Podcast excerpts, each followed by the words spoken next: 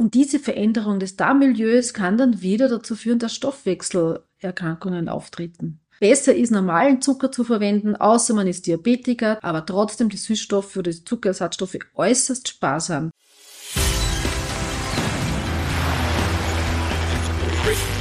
Gut zu wissen, der Erklärpodcast der Tiroler Tageszeitung.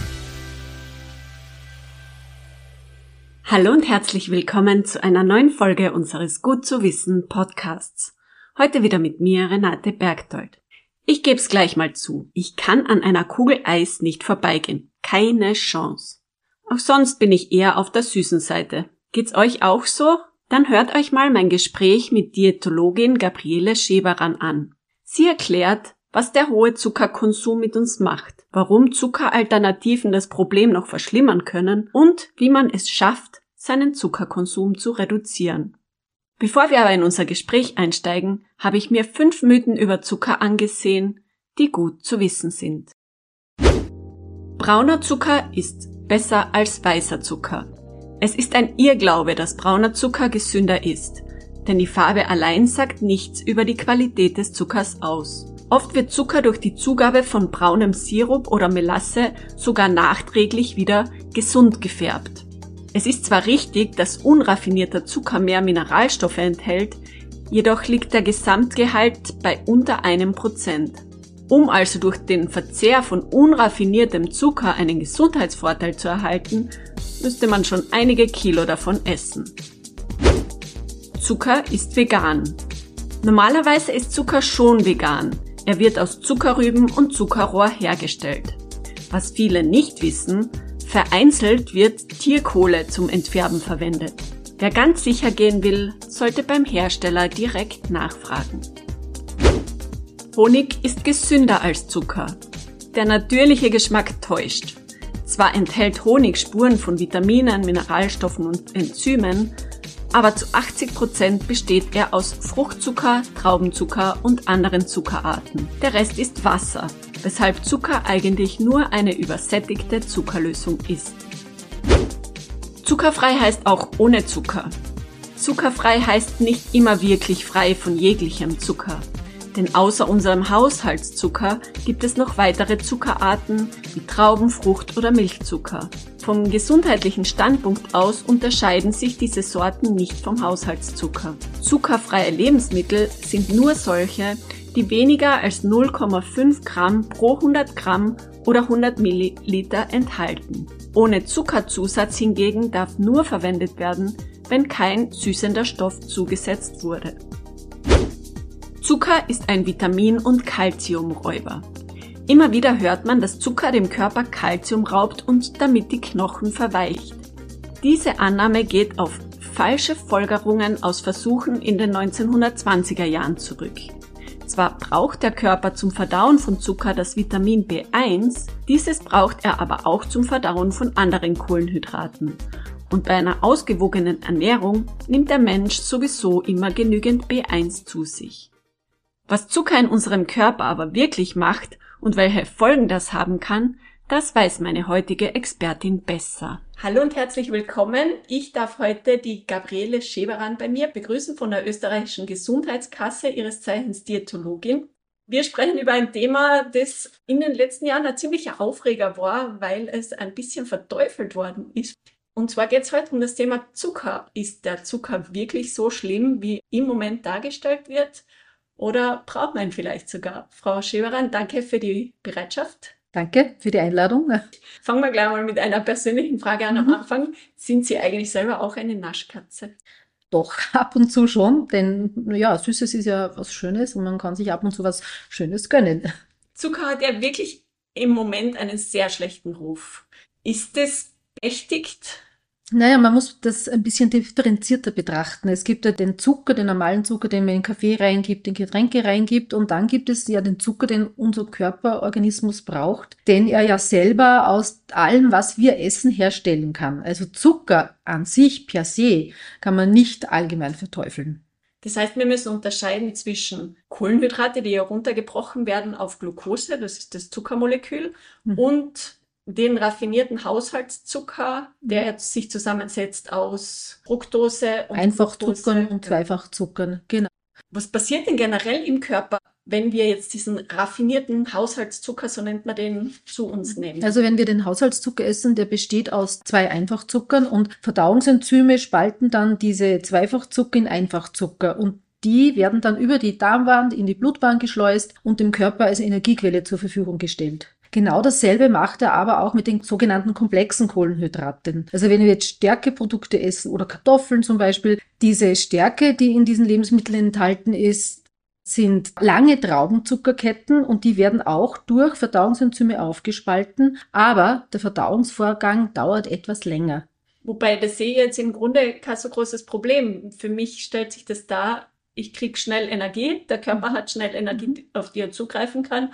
Wo besteht dann das Problem, was den Zucker im Verhältnis zu langkettigen Kohlenhydraten vielleicht etwas schlechter macht? Mhm. Also wenn man jetzt die Einfach- und Zweifachzucker anschaut, die führen zu einem sehr raschen Blutzuckeranstieg. Ja, wenn der Körper merkt, mein Blutzucker steigt an, dann wird in der Bauchspeicheldrüse Insulin produziert. Insulin sorgt dann dafür, dass der Zucker aus dem Blut wegtransportiert wird zu den Organen, Energie benötigen. Und das geht dann relativ schnell. Das heißt, der Blutzucker geht schnell hinauf, fällt aber auch schnell wieder runter. Und dieser starke Blutzuckerabfall kann bewirken, dass man Heißhunger entwickelt. Und unser Kopf, unser Gehirn hat irgendwann mal gemerkt, okay, wenn jetzt mein Blutzucker so schnell abfällt, ich brauche sofort wieder etwas Süßes, damit der Blutzucker wieder ansteigt. Und dann entsteht so ein Teufelskreis. Starker Blutzuckeranstieg, schneller Blutzuckerabfall, Heißhunger. Und das kann so weitergehen. Das heißt, für eine, eine länger wirkende Energieversorgung brauchen wir eben die sogenannten komplexen Kohlenhydrate, die wir dann in Getreideprodukten haben, aber auch in Gemüse oder in Kartoffeln, damit dieser Blutzuckeranstieg sanft erfolgt und auch die, das Sättigungsgefühl ganz lange anhält. Okay, aber in gewissen Situationen, das heißt ja zum Beispiel, dass das Gehirn nur Zucker verstoffwechseln kann, mhm.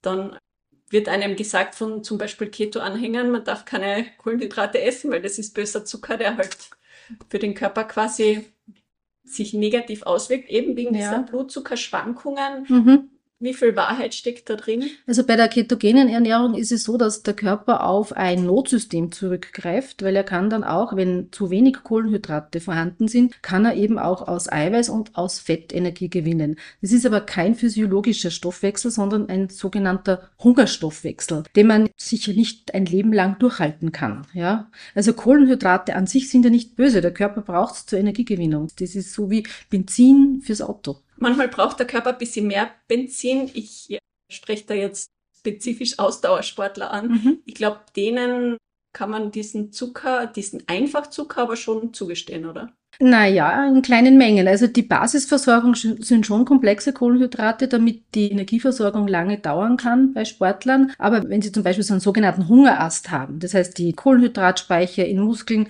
sind leer, dann hilft natürlich ganz schnell irgendetwas mit Einfachzuckern, mit, mit Traubenzucker zum Beispiel. Allerdings muss man dann eher was nachessen, was dann auch wieder den Blutzucker länger stabilisiert. Das heißt, man isst dann im Problemfall zu viel.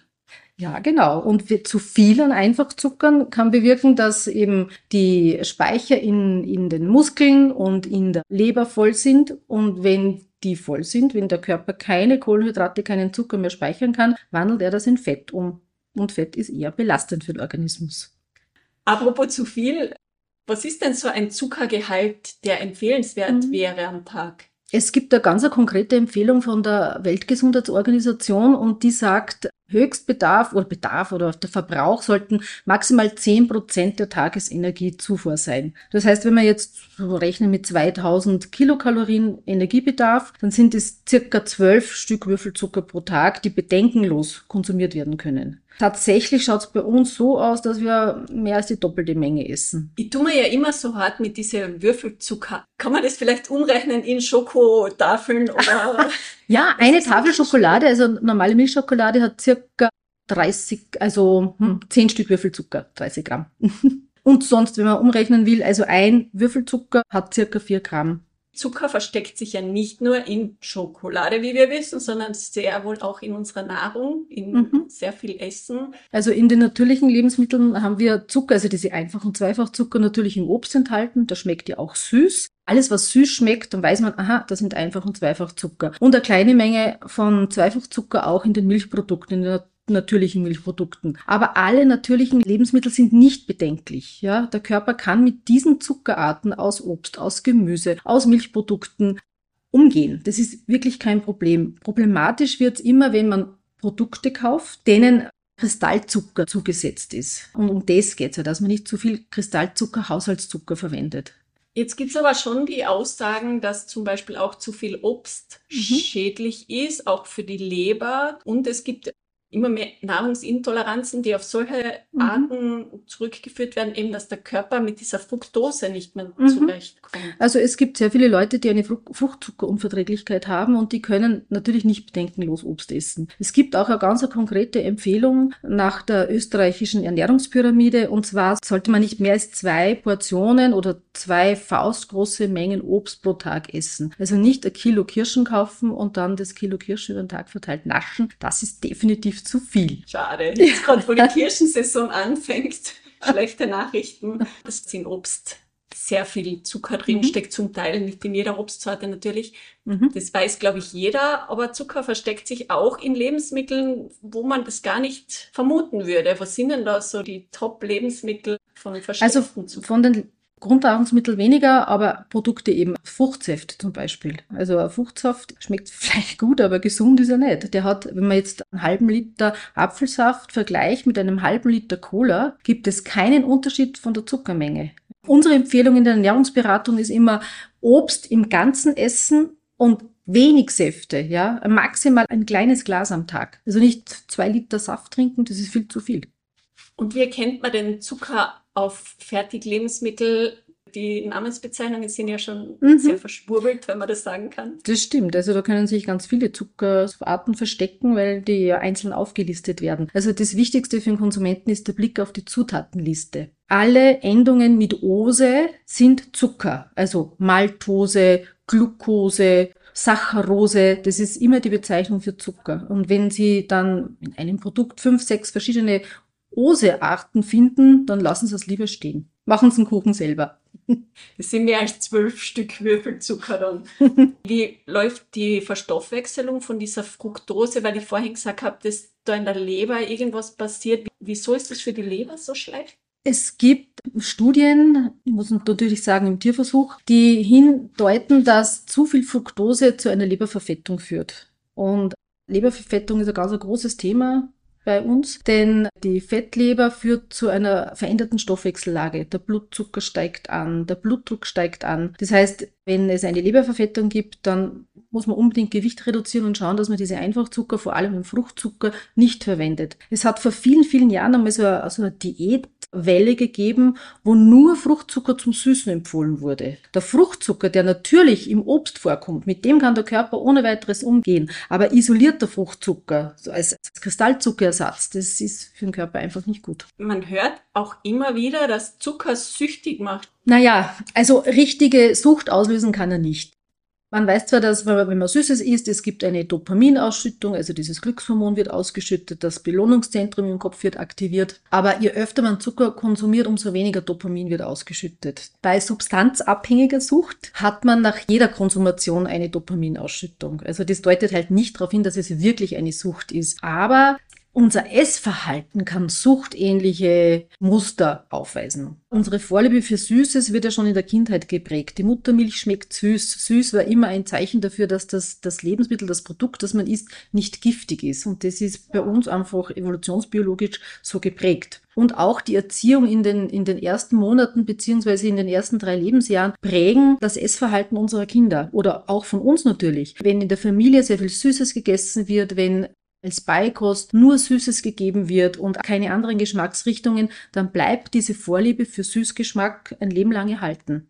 Und natürlich auch die süßen Getränke dazu. Süße Getränke, genau. Also es ist ganz wichtig, dass Kinder eben auch gerade im Beikostalter und im Kleinkindalter ganz, ganz viel verschiedene Geschmacksrichtungen kennenlernen. Und nicht nur süß, sondern auch vielleicht mal später dann bitter oder ja, einfach Gemüse, Fleisch, alles sollte dabei sein. Gibt es denn Alternativen zum Zucker, die empfehlenswert sind? Na, wirklich empfehlenswerte Alternativen gibt es nicht. Also man kann auf die natürlichen Arten zurückgreifen, zum Beispiel Honig. Sehr aktuell ist jetzt wieder dieser Kokosblütenzucker oder Dattelsirup. Bin ich eher ein bisschen skeptisch, weil man da immer schauen muss, wo kommt es her? Gibt es lange Transportwege? Unter welchen Bedingungen wird das gewonnen? Also der, der natürlichste Zuckersatz ist, ist vielleicht bei uns in Österreich noch der Honig. Alle anderen Ersatzstoffe diese Zuckeralkohole wie Birkenzucker oder das Erythrit oder eben auch die Süßstoffe sollte man wirklich im äußersten Notfall verwenden. Das große Ziel wäre ja, dass man die Geschmacksvorliebe süß verändert. Und wenn man jetzt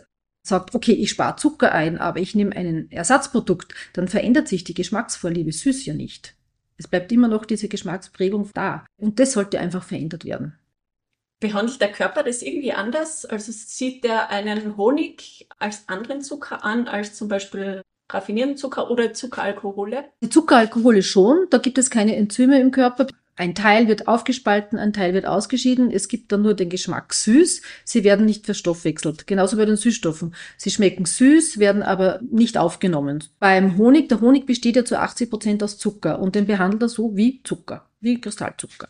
Aber es ist lustig, dass Sie das sagen. Just bevor wir uns zu diesem Gespräch getroffen haben, bin ich über die Meldung gestolpert, gerade herausgekommen von der WHO, die Süßstoffe oder Zuckersatzstoffe eben auch nicht empfiehlt, weil mhm. sie auch sagen, mhm. kann vielleicht bei einer kurzfristigen Abnahme helfen, aber auf lange Sicht ist eben durch diese mhm. Süßprägung die Gefahr sogar gleich groß wie beim Zucker, dass man an Übergewicht oder anderen Erkrankungen leidet.